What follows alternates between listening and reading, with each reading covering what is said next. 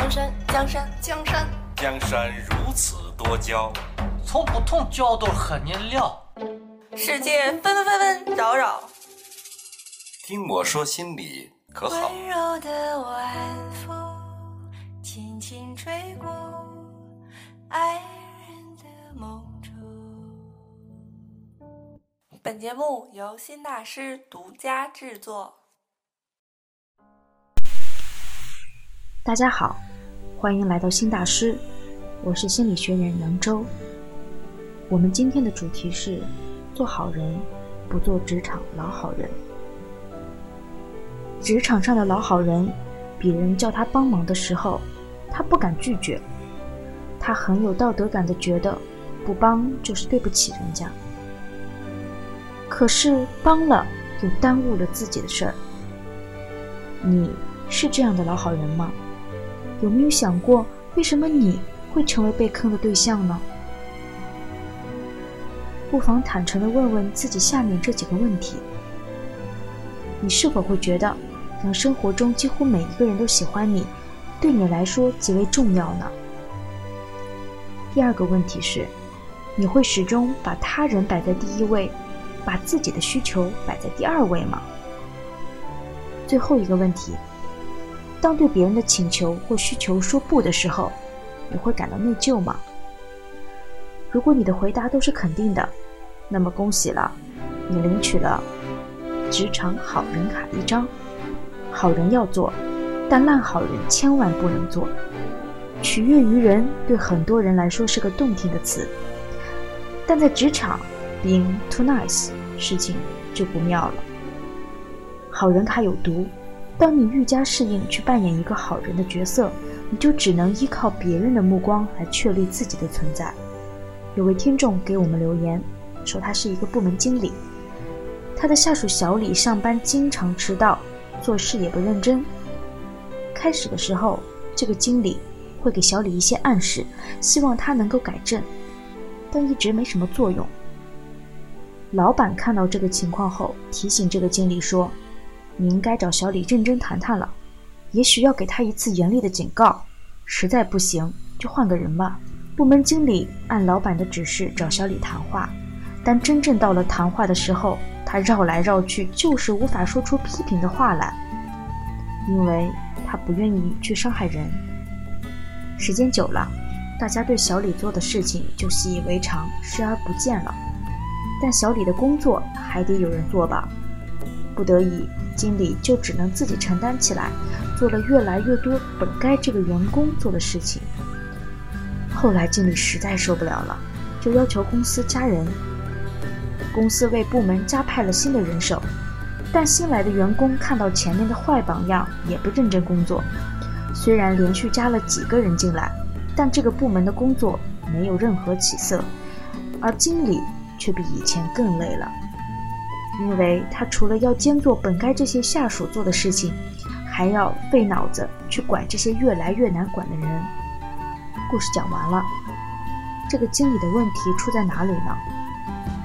在我看来，是他的老好人心态让他无法做一个经理有时应该做和必须做的一件事情，那就是冒着得罪人的风险去指出下属的错误，批评员工不合理的行为。甚至在对方不改变的情况下，坚决辞退掉他。老好人心态是对工作的不负责任。我们比较容易看清的是老好人对公司的不负责任。容忍一个经常违背公司制度和不做事的员工，会极大的伤害到公司。这不仅是因为有人拿了工资不做事儿，更可怕的是，这样的人会破坏整个企业的工作氛围和做事的文化。就像俗话说的，“一颗老鼠屎，坏一锅汤。”除此之外呢，老好人心态其实也是对自己的不负责任。虽然经理尽量维护了和别人的表面和谐，但实质上却无法掩盖部门工作效率不高、员工没有进步的事实。不仅让自己过得很辛苦，同时还得不到公司的重视和员工们的认可，最终。自己好心不得好报，老好人很委屈啊。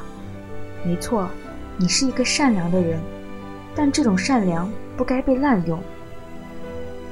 我有几点建议给这个部门经理：第一，别当杂事的垃圾桶。有些同事值得你付出，有些人就算了吧。和同事相处也好，朋友相处也好，不要去当杂事的垃圾桶。要做的是给他们提供解决问题的方案。垃圾桶到处都是，能提供解决方案的人才不会被理所当然的使来换去。第二点，让自己变得不可或缺。职场上。加强自己的水平是第一位的，值得被人家利用，才有被尊重的价值。当然，或许你的岗位分工很明确，做的事也比较死板，出彩的空间不大。但反过来思考，你更需要从细处入手，想办法让自己即使是做同一件事情，也能比别人做得更加出色。第三，摆正心态，别自怨自艾。好人都是被架上去的，一旦架上去就下不来了，所以只能一直硬着头皮当好人。改变心态，对于治愈这种好人综合症非常重要。把自己放在和同事平等的位置，主动和他们交流、分享感觉。第三点，摆正心态，不自怨自艾。好人都是被架上去的。一旦架上去就下不来了，所以就只能一直硬着头皮当好人。改变心态，对治愈这种好人综合症非常重要。把自己放在和同事平等的位置上，主动与他们交流，享受分享的感觉。人们虽然没有办法心连心，但至少可以手牵手嘛。第四，学会说不。职场中每一个人的时间都十分宝贵。不要让别人觉得你的时间不值钱。遇到和自己利益无关的事，或者是可做可不做的事情，那些复印个文件啊、跑腿搬个东西之类的活，大家一起去可以，只让我一个人去，那就谁着急谁去吧。最后一点，做雪中送炭的事情。当你可以自行安排时间和助力对象的时候，要选择事情的轻重缓急。在职场。学会雪中送炭，而非事必躬亲，动脑筋去做救火的事情，不但同事感激你，自己也能有业务上的收获。第五点，做雪中送炭的事。当你可以自行安排时间和助力对象的时候，要选择事情的轻重缓急。职场上，学会雪中送炭，而非事必躬亲，动脑筋去做救火的事情。不但同事感激你，自己也能有业务上的收获。好了，今天的职场小故事就讲到这里，欢迎大家收听新大师的其他节目，我们下周同一时间不见不散。